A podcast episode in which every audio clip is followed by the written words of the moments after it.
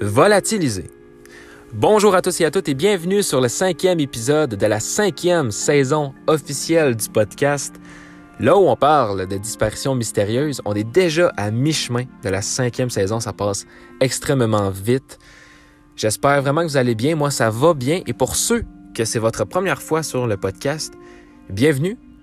Sachez que vous arrivez en plein milieu de la cinquième saison, donc n'hésitez pas là si vous voulez aller écouter euh, le premier épisode, le deuxième, le troisième, le quatrième, peu importe, ou si vous voulez simplement écouter ce cinquième épisode-là, mais je vais vous mettre en contexte si vous avez pas nécessairement capté ce qui est euh, volatilisé.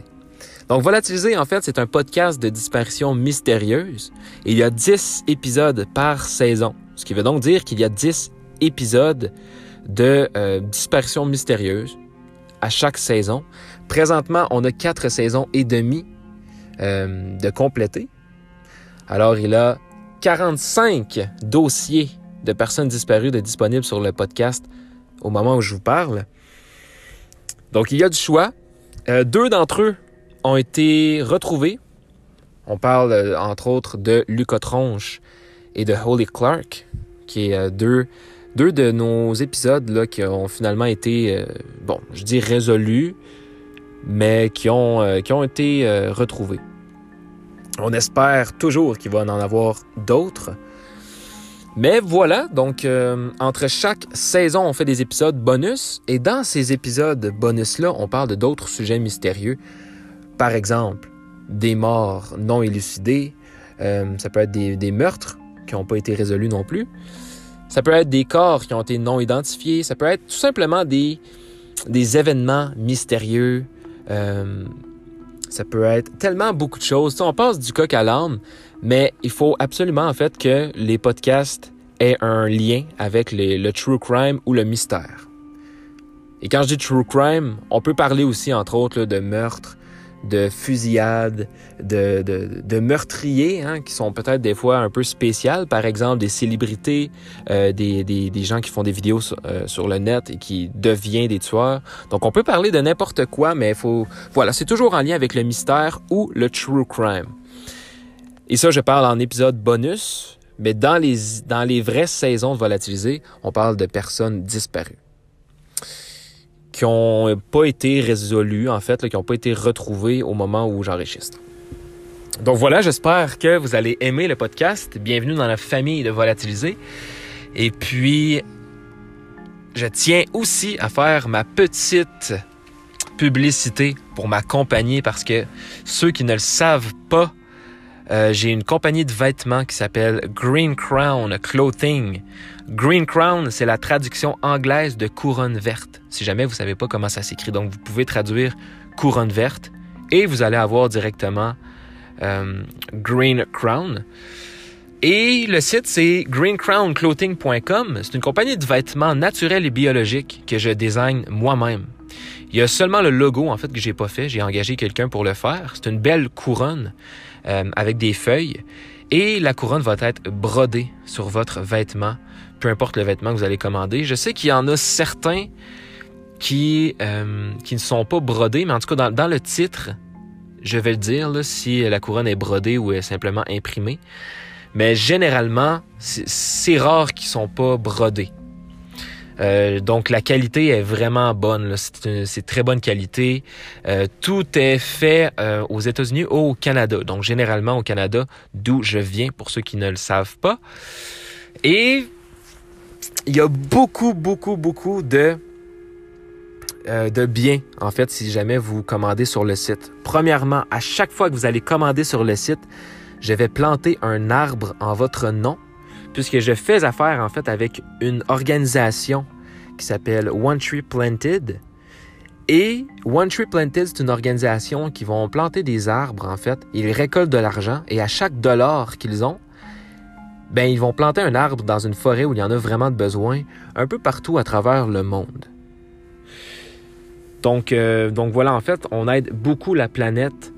Et pour l'instant, je travaille avec eux mais il se peut qu'à l'avenir, par exemple, dans la prochaine saison de Volatiliser, il se peut que je travaille avec une autre compagnie et qu'on récolte de l'argent en fait pour euh, pour d'autres euh, pour d'autres biens, pour d'autres causes naturelles en fait, qui vont, qui vont, qui peuvent aider des pays, qui peuvent aider des, des villes, des régions, peu importe. Donc, à chaque fois que vous allez commander sur le site, je donne un dollar de, de mes profits en votre nom. Donc, le don va être fait comme si c'était vous qui, avez fait le don, tout simplement. Une autre, euh, un autre bienfait de commander sur le site, c'est qu'en devenant client à ma compagnie, vous allez recevoir personnellement des offres, des rabais, mais spécialement pour vous. Il y a juste vous individuellement qui, euh, qui vont recevoir des, des, des bons rabais. Donc, si par exemple, je vois que vous avez commandé des produits naturels, que vous aimez beaucoup ça, eh bien, soyez pas surpris si par email vous recevez des, euh, des rabais, des bons rabais spéciaux juste pour vous sur des produits, sur le, type de produit que je vois que, que vous, vous, aimez bien. Ou ça peut être simplement un rabais sur n'importe quel produit. Et vous allez participer automatiquement à chacun des concours.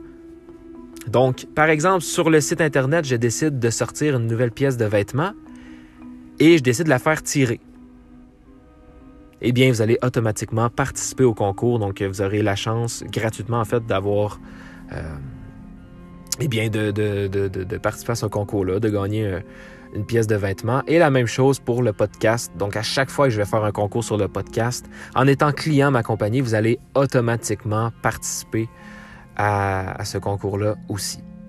Donc, voilà. J'espère que vous allez commander. Je suis très excité par ce projet-là que que j'ai en tête depuis 2018 maintenant, donc ça fait quand même quelques années. Eh bien, euh, merci à ceux qui vont commander sur le site, c'est très apprécié. Je vous promets un bon service et vous ne serez pas déçus. Il va y avoir beaucoup d'autres choses qui vont se rajouter ben, sur le site Internet. Présentement, moi, j'enregistre le podcast environ deux mois avant que vous entendez ça. Donc, euh, il se peut qu'il y ait des choses qui aient changé en deux mois sur le site. Mais grosso modo, c'est ça. Et aujourd'hui, on va parler d'un cas qui est très similaire à celui de Maura Murray. Donc, euh, si vous êtes fan de ce fameux mystère-là, honnêtement, c'est un cas qui est très similaire. C'est pratiquement la même chose. Et ce qui est assez fou, c'est que l'histoire s'est déroulée dans... C'est environ un mois de différence entre les deux disparitions. Et on parle d'une disparition qui s'est déroulée à moins de 140 km l'un de l'autre, même si le cas n'est pas relié. Parce qu'après enquête, après des années d'enquête, le cas n'a pas été relié. on, voit aucune, euh, aucune liaison entre les deux disparitions, mais c'est quand même assez drôle d'adon que les deux disparitions se sont passées non seulement à un mois de différence, mais aussi à moins de 140 km de distance, ce qui est assez fou. Et on parle de deux jeunes filles quand même assez étrange. Euh, donc voilà, il va s'agir du cas de Brianna Maitland. Je ne sais pas si je prononce bien le Maitland, j'imagine que oui. Mais euh, Brianna Alexandra Maitland est née le 8 octobre 1986 à Burlington, au Vermont, aux États-Unis. Donc là, pour ceux qui ne sont pas très habitués avec le podcast Volatilisé, en fait, je vais vous présenter cette fameuse personne. Je vais vous présenter Brianna. Je vais parler un peu de sa vie pour qu'on apprenne à la connaître et pour qu'on se mette un petit peu euh, dans la peau de, euh, de quelqu'un qui la connaît plus. Donc, qu'on rentre un petit peu plus euh, à l'intérieur de l'histoire et de sa personne à elle. Ensuite, je vais parler de la disparition, donc des faits, des faits qui se sont déroulés. Et on va terminer ça par l'enquête et les théories à la fin. Donc, on va avoir le temps de discuter de tout ça. Donc, bon podcast à tous et à toutes. Donc, voilà, Brianna Alexandra Maitland est née le 8 octobre 1986 à Burlington, au Vermont, aux États-Unis. Ses parents sont Bruce Maitland et Kelly Fisher. Brianna a un frère aîné et les deux ont été élevés sur la ferme de leurs parents qui se situait euh, à East Franklin. East Franklin, en fait, c'est une petite ville au Vermont, tout juste à côté de la frontière canadienne. Donc, euh, disons qu'elle n'était pas très loin d'être canadienne au lieu d'être américaine. Dès son jeune âge, Brianna était formée au Jiu-Jitsu. Donc, euh, disons qu'elle savait très bien se défendre. Elle va fréquenter le lycée Missisquoi Valley Union avant d'être transférée au Enosburg Falls High School. Enosburg Falls qui est situé à Enosburg Falls. Euh, donc c'est un, lycée au cours de sa deuxième année. Donc elle, va seulement passer un an au lycée euh, Missisquoi Valley Union. Et le jour du 17e anniversaire de Brianna, en octobre 2003, elle a décidé qu'elle voulait quitter la ferme de ses parents. Sa mère Kelly a déclaré qu'il n'y avait pas de problème quelconque à la maison, mais que Brianna voulait plus d'indépendance. Elle voulait être plus proche aussi d'un groupe d'amis qui, eux, vivaient à 24 km de là et qui fréquentaient un autre lycée. Donc, disons que Brianna se sentait vraiment seule, elle se sentait loin de ses amis, même si elle était à une vingtaine de kilomètres. Mais tu sais, elle les voyait pas beaucoup, elle s'ennuyait, donc euh, elle, euh, elle, va donc s'inscrire au lycée de ses, euh, de ses amis. Et à la fin février 2004, elle a abandonné le lycée pour aller emménager avec son amie d'enfance, Gillian Stout. Et elle va donc emménager en fait à Sheldon, toujours au Vermont, mais qui est environ 32 km à l'ouest de Montgomery. Pour terminer ses études, Brianna s'est inscrite à un programme GED. Un programme GED, en fait, c'est un programme de développement de l'éducation générale. Donc, elle, elle s'est inscrite à ce programme-là. Et euh, ça va quand même, en fait, ça va, bien aller. Trois semaines avant sa disparition, euh, Brianna a été agressée physiquement lors d'une fête par une ancienne amie, Keely Lacrosse. Le motif de l'attaque n'était pas clair, bien que le père de Brianna, Bruce, déclare plus tard qu'il croyait que ça provenait d'une certaine jalousie par rapport à des rapprochements que Brianna aurait eus avec un garçon à la fête. Un des amis de Brianna qui était présent à cette fête en question a affirmé que malgré son entraînement aux arts martiaux, elle avait refusé de se battre avec Kelly, qui, elle, l'a par la suite frappé au visage plusieurs fois pendant que Brianna était assise dans un camion. L'altercation a eu pour résultat un nez cassé et une commotion cérébrale. Elle a ensuite déposé des accusations contre Keely, mais malheureusement, la plainte a ensuite été abandonnée trois semaines après la disparition et la police a déclaré que Keely avait été innocentée de toute implication dans la disparition de Brianna. Donc voilà ce qu'on sait là un peu sur le avant, sur euh, sa vie, sur euh, les actions qui se sont déroulées peu avant sa disparition, ou euh, voilà, comment elle a grandi, est-ce qu'elle a un frère, etc. Voilà ce qu'on sait d'important. voilà. Donc, donc maintenant, on peut passer à la disparition, au fait, entre autres, et tout commence le vendredi matin euh, du 19 mars 2004.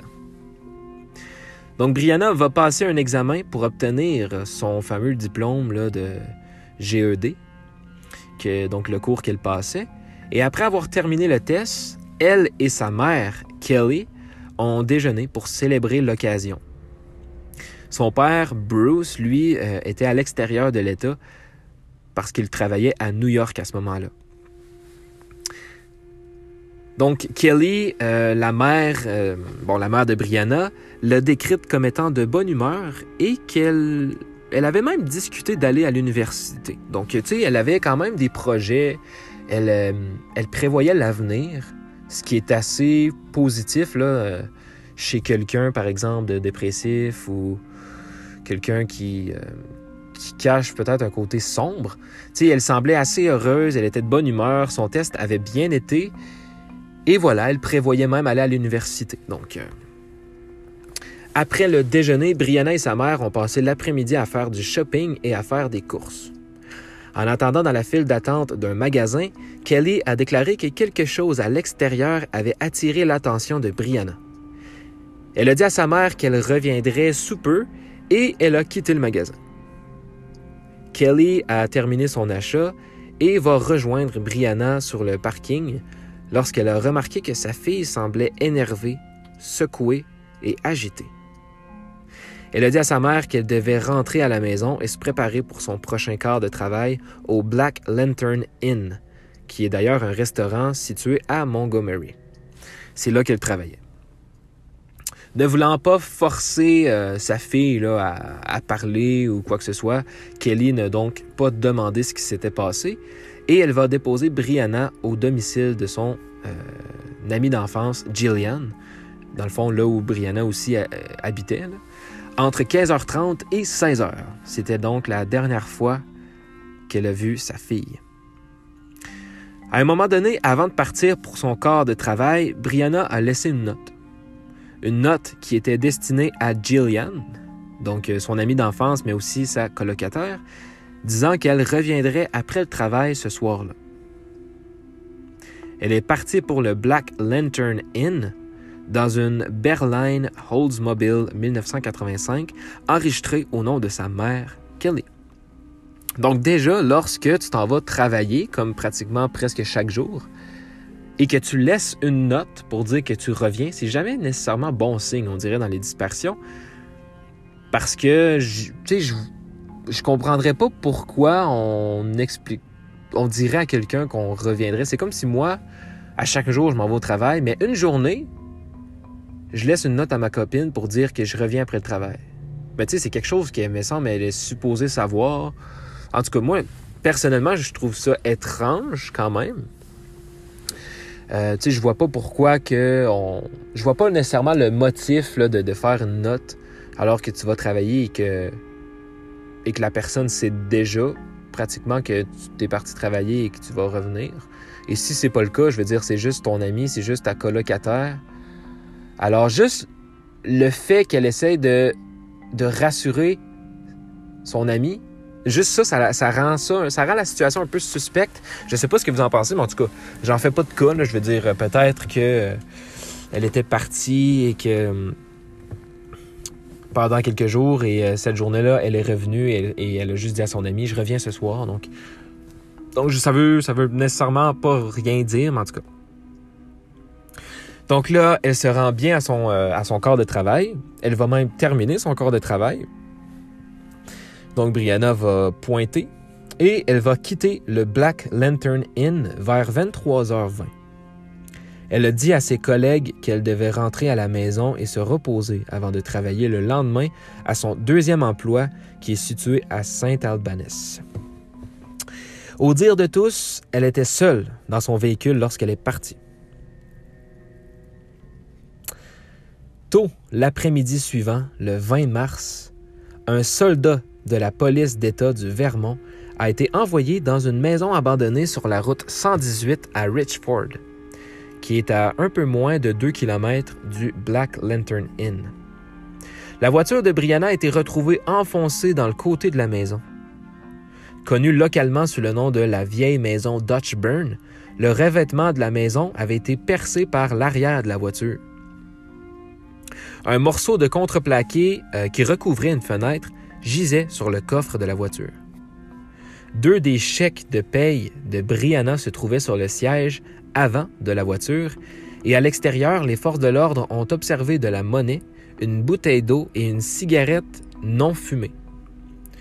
Le soldat a supposé que la voiture avait été abandonnée par un conducteur ivre et une entreprise de remorquage a emmené le véhicule dans un garage local. Brianna n'a pas été portée disparue avant plusieurs jours. Sa mère Kelly n'a appris la découverte de la voiture que cinq jours après, ce qui est énorme. Gillian a vu la note de Brianna le vendredi 19 mars. Euh, elle va par la suite comme passer le week-end à l'extérieur. Et lorsqu'elle va revenir le lundi, la note était toujours intacte. Elle était toujours à la même place. Il n'y avait pas eu de mouvement dans, euh, le domicile, en fait. Donc, la, note n'avait pas bougé ce qui, euh, ce qui est assez étrange. Donc, on, elle a supposé en fait que Brianna était ailleurs et elle va appeler Kelly le lendemain. Nous sommes présentement le 23 mars et Kelly a commencé à appeler diverses personnes afin d'essayer de trouver sa fille, y compris des amis ainsi que bon ses employeurs, dont dont aucun en fait ne l'avait vu euh, ni euh, ni lui a parlé, en fait. Vraiment, en fait, personne n'a vu Brianna, personne n'a parlé à Brianna depuis euh, son corps de travail. Ses efforts n'ont rien donné et ignorant que le véhicule que Brianna conduisait avait déjà été retrouvé, la maman va décider de déposer un rapport de personnes disparues ce jour-là. On arrive donc le jeudi 25 mars. Les parents de Brianna ont donné des photos d'elle à la police de l'État du Vermont à Saint-Albanès. Un soldat leur a montré une photo de la Birdline, donc de la voiture qui avait été trouvée dans la vieille maison de Dutchburn, sur laquelle ils ont immédiatement identifié la voiture comme étant celle de leur fille.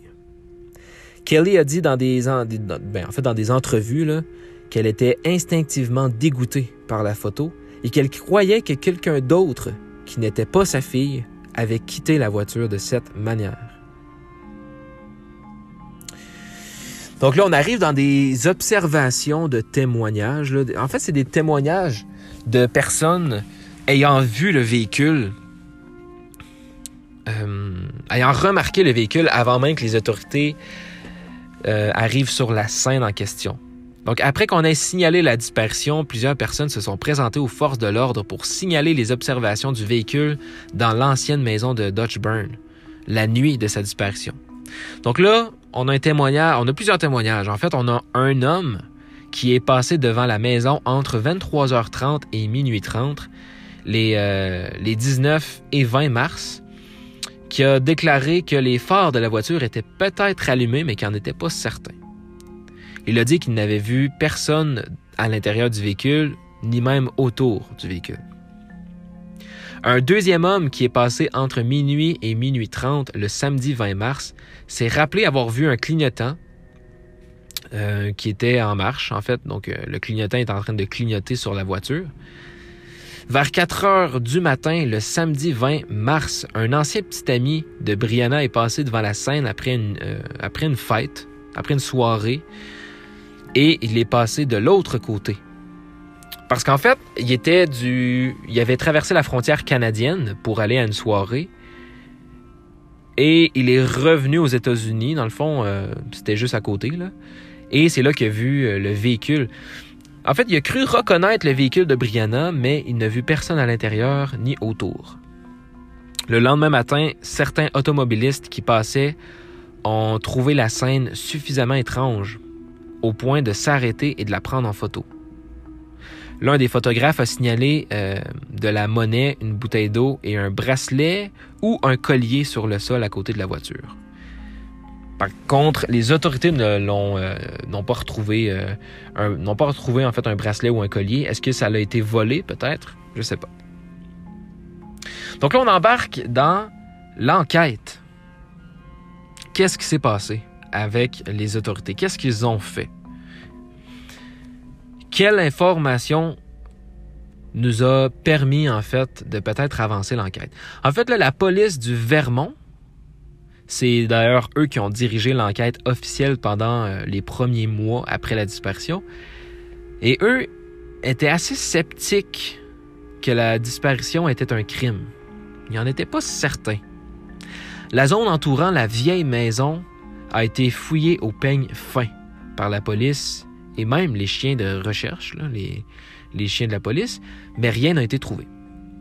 Le véhicule de Brianna a été analysé par le laboratoire criminel le 30 mars 2004, après que la voiture ait été mise en fourrière dans un garage local pendant plusieurs jours.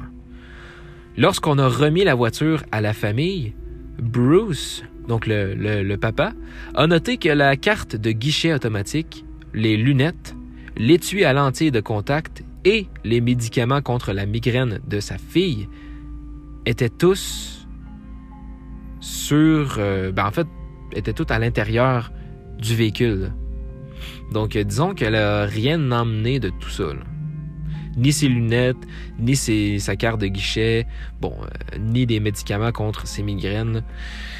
Donc, tout était encore dans le véhicule au moment, au moment où Brianna aurait quitté le véhicule, en fait.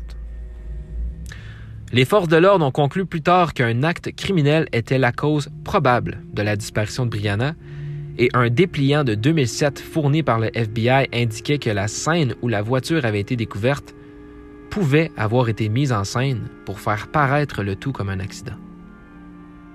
Les parents de Brianna ont publiquement spéculé qu'elle avait peut-être été enlevée par plusieurs personnes, déclarant qu'il aurait été difficile pour un seul agresseur de la maîtriser, étant donné euh, sa formation en Jiu-Jitsu.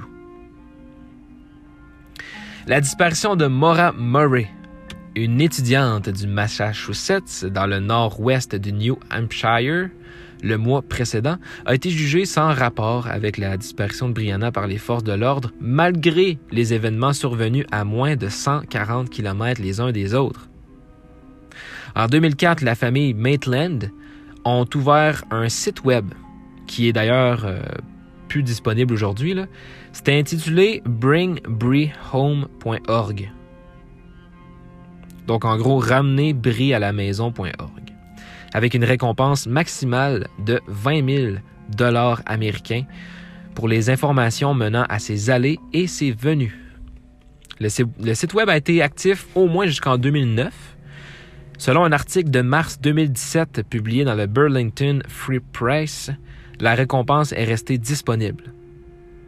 En juin 2017, cependant, il a été signalé que la récompense devait expirer début juillet de la même année. Donc, euh, malheureusement, il n'y a plus de récompense de 20 000 Dans la semaine qui a suivi la disparition de Brianna, euh, la police de l'État du Vermont a reçu un appel anonyme affirmant que Brianna était détenue contre son gré dans une maison située à proximité de Berkshire, qui est aussi une ville dans le Vermont, qui est située à 16 km de Montgomery. Montgomery, qui est l'endroit où euh, Brianna travaillait. La maison louée alors occupé par Raymond Ryans et Nathaniel Jackson, deux trafiquants de drogue connus de New York, a été perquisitionné par la police le 15 avril 2004. Divers accessoires de drogue ont été découverts à l'intérieur, ainsi que des quantités substantielles de cocaïne et de marijuana, mais aucun signe de Brianna n'a été trouvé. Raymond Ryans a été arrêté pour des accusations en lien avec des drogues.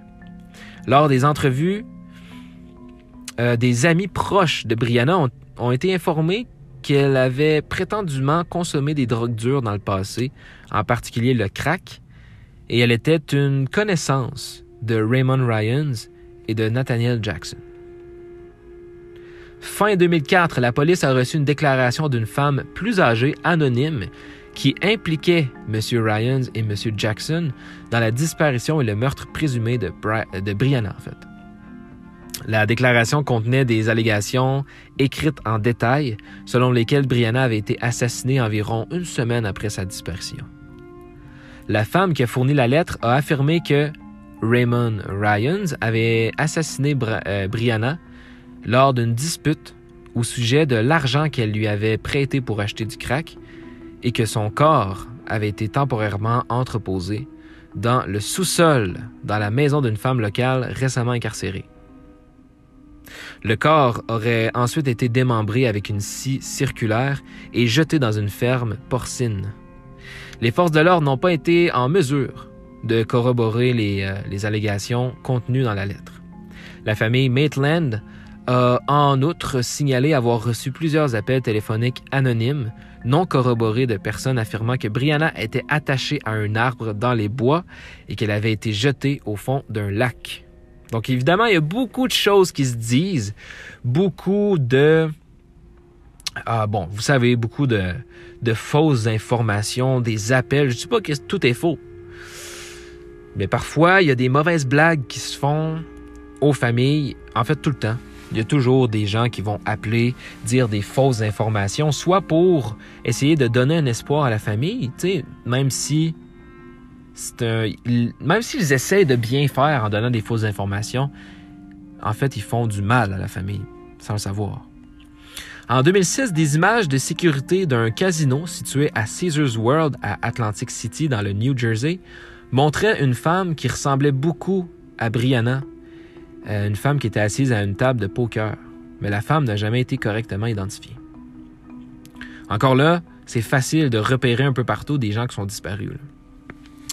En 2012, les forces de l'ordre ont enquêté sur un lien potentiel entre la disparition de Brianna et le tueur en série Israel Keys. Israel Keys, euh, qui a commis de nombreux viols et meurtres en Alaska, en Oregon et à Washington, ainsi qu'au Vermont et à New York. Et il possédait une propriété à Constable, qui, est à, New York.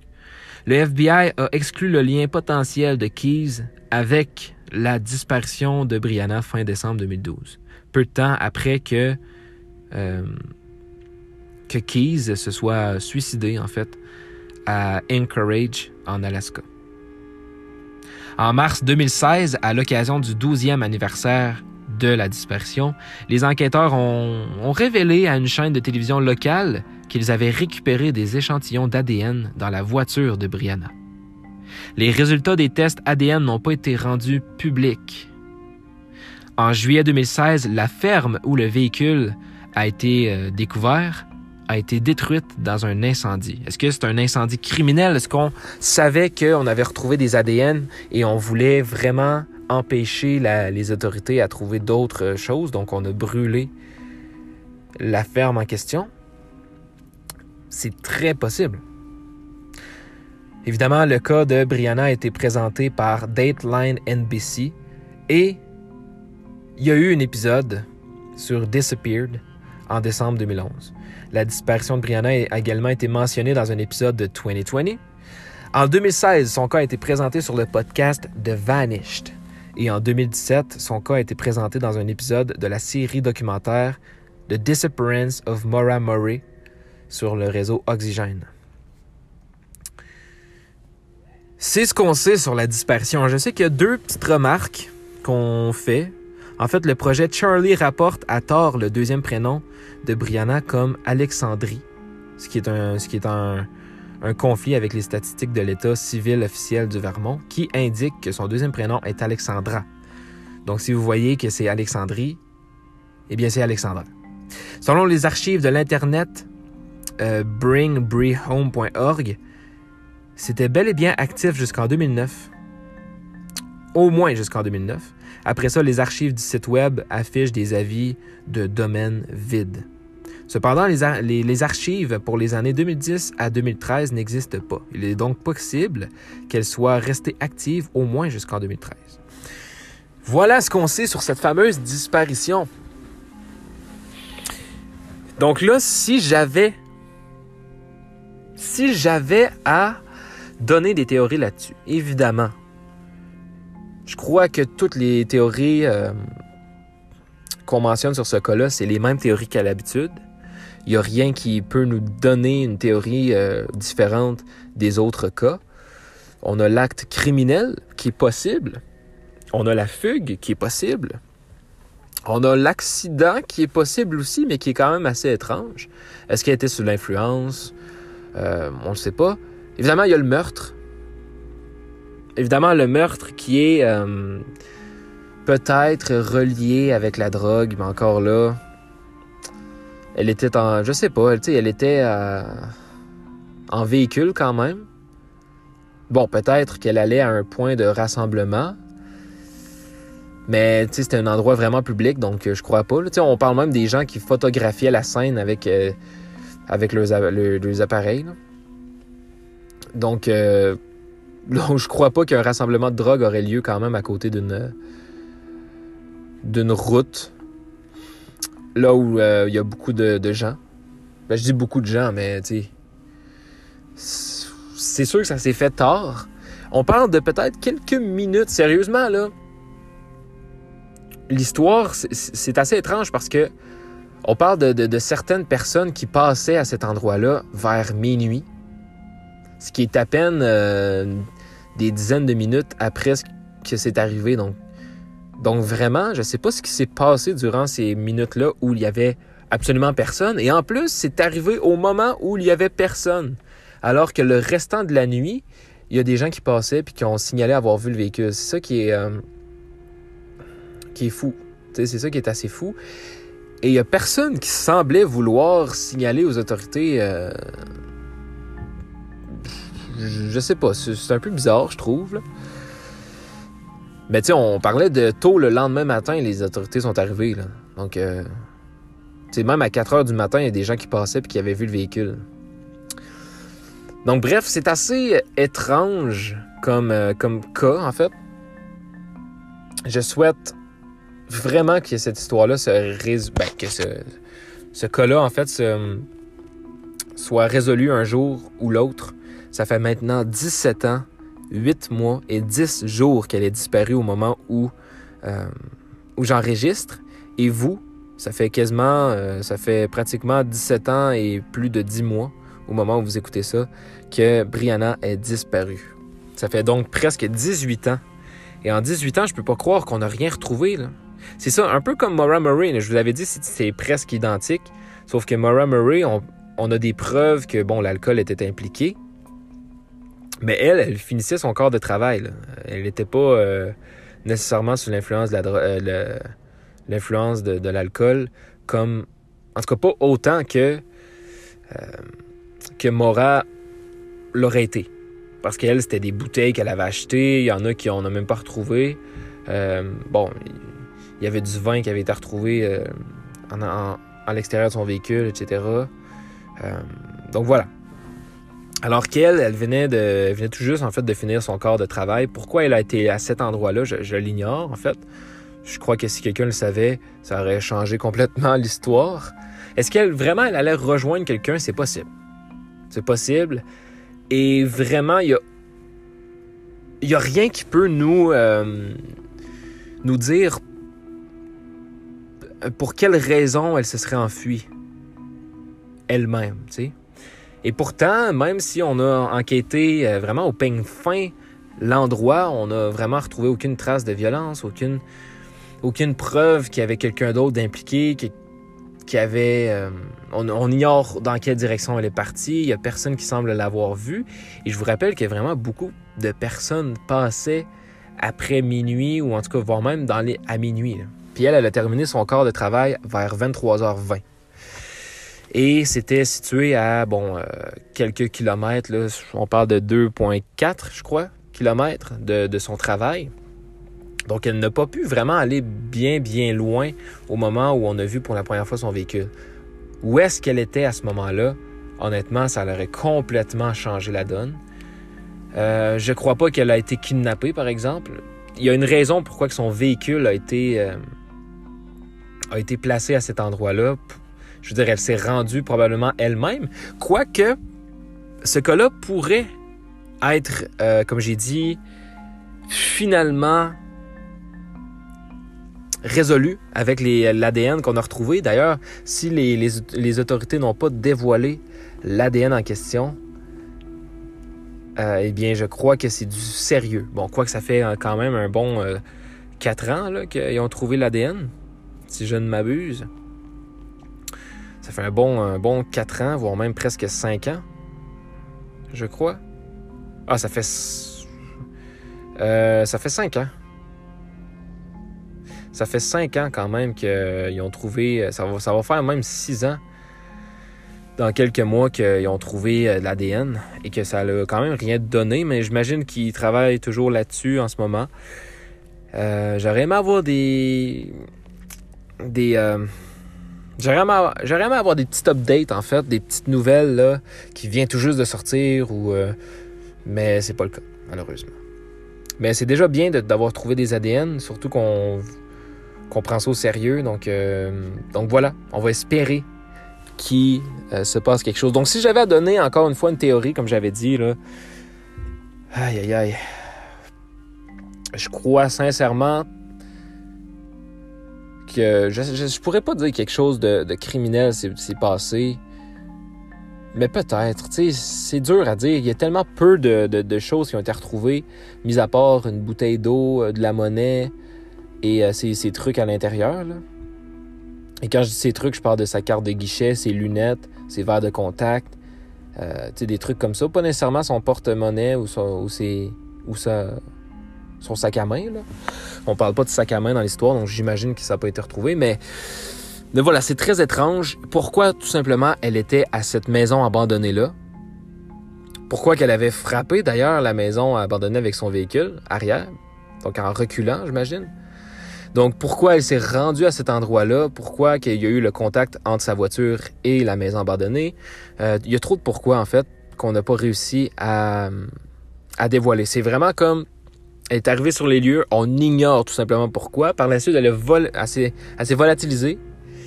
Et, et, bam, en fait, elle est, on n'a jamais su euh, où elle est partie. En, presque 18 ans, quand même. Donc, euh, je crois que je pourrais pas nécessairement dire de théorie, mais tu sais, la santé mentale, ça avait l'air quand même de bien aller. Euh, comme sa mère le dit, en plus, elle avait full de projets. Elle avait beaucoup de projets à l'avenir. Elle prévoyait aller à l'université. Elle était même contente parce qu'elle venait tout juste de passer son test de pour son cours d'éducation euh, éducation générale. Donc, c'est pour ça que je vais dire que c'est quand même un acte criminel, mais vraiment, euh, je, l'ignore complètement. Et je crois que personne peut vraiment donner une théorie solide en ce moment. Et euh, la raison aussi pourquoi je vais dire criminel, c'est parce qu'on a trouvé quand même de l'ADN dans sa voiture. Est-ce que quelqu'un serait embarqué? Oh non, ça c'est impossible parce que les, employés ont, dit qu'elle était, elle était seule dans sa voiture en fait quand elle est partie. Donc, euh, on n'a pas trouvé de traces d'alcool ni de drogue. De toute manière, elle venait tout juste de terminer son corps de travail. Donc, je crois pas qu'elle était sous l'influence de la drogue ou de l'alcool pendant son corps de travail. Donc, c'est très dur à dire. Ça fait déjà 41 minutes. Écoutez, je vais vous laisser penser à ça. Si vous avez des euh, théories à me partager, n'hésitez pas à venir sur Instagram, Volatiliser Podcast, à venir sur Facebook, Volatiliser Podcast, à venir sur Twitter, Volatiliser TV. Si vous voulez, euh, vous pouvez venir me parler en privé, là, ça va me faire plaisir de vous répondre. Et puis, euh, vous pouvez me proposer des cas aussi si vous en connaissez que j'ai pas fait encore. Et puis, euh, c'est sûr que c'est sûr que j'ai toujours presque un à deux mois d'épisodes d'avance d'enregistrer. Mais si jamais j'ai déjà fait, en fait, le, cas que vous me proposez, je vais vous le dire. Et vraiment, on peut, on peut juste discuter euh, de certains cas que vous, que vous, euh, que vous voulez parler. N'importe quoi, sérieux, ça va me faire plaisir. Donc, merci à vous d'être là. On se retrouve dans trois jours pour l'épisode 6 déjà. Et euh, d'ici là, ne disparaissez pas. Ça serait dommage de faire un podcast à votre sujet puisque ce n'est pas une fierté de disparaître ou de commettre un crime quelconque, comme j'aime bien le dire. Merci aux Français. Vous êtes le pays qui m'écoute le plus. Merci au Canada. Vous êtes le deuxième, suivi de la Belgique et de la Suisse. Donc euh, merci vraiment à vous tous. Euh, c'est vraiment très apprécié. Et je sais qu'il y en a que ça fait longtemps qu'ils me suivent. C'est vraiment, c'est super en fait. Merci beaucoup. Et puis on, euh, voilà, le podcast est loin d'être terminé. Je vous rassure. Et puis on va parler encore de d'autres cas. De toute façon, il reste encore quatre, quatre épisodes, 5, 5 épisodes. Il va rester encore 5 épisodes, donc le 6, le 7, le 8, le 9 et le 10. Donc il reste encore 5 disparitions mystérieuses. C'est un épisode aux 3 jours. Euh, pour ceux qui, euh, qui se demandaient, c'est un épisode aux 3 jours tout le temps. Donc deux épisodes, deux podcasts par semaine. Donc, euh, donc voilà, simplement pour vous. Merci tout le monde. Je vais vous laisser. Bonne soirée, bonne nuit, bon matin, bonne journée, bon avant-midi, bon après-midi. Je vous aime. Un gros bisou. On se retrouve dans trois jours. Salut tout le monde.